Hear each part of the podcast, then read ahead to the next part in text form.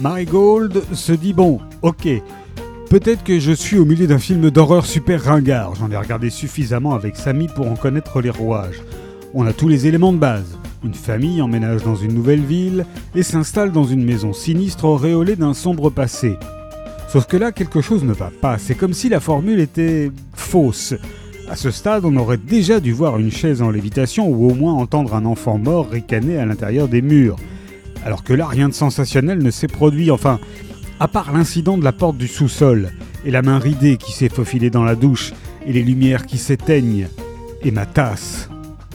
Quand sa mère accepte un nouveau job à l'autre bout du pays, Marigold entrevoit la chance d'un nouveau départ, l'occasion de se débarrasser des angoisses qui rendaient son quotidien sous le soleil californien peu reposant. Seulement, leur nouvelle maison, si belle et si propre en apparence, semble cacher des secrets qui dépassent la raison. Peut-on vraiment échapper aux fantômes quand ceux-ci traversent les murs? White Smoke de Tiffany D. Jackson est paru chez Stardust.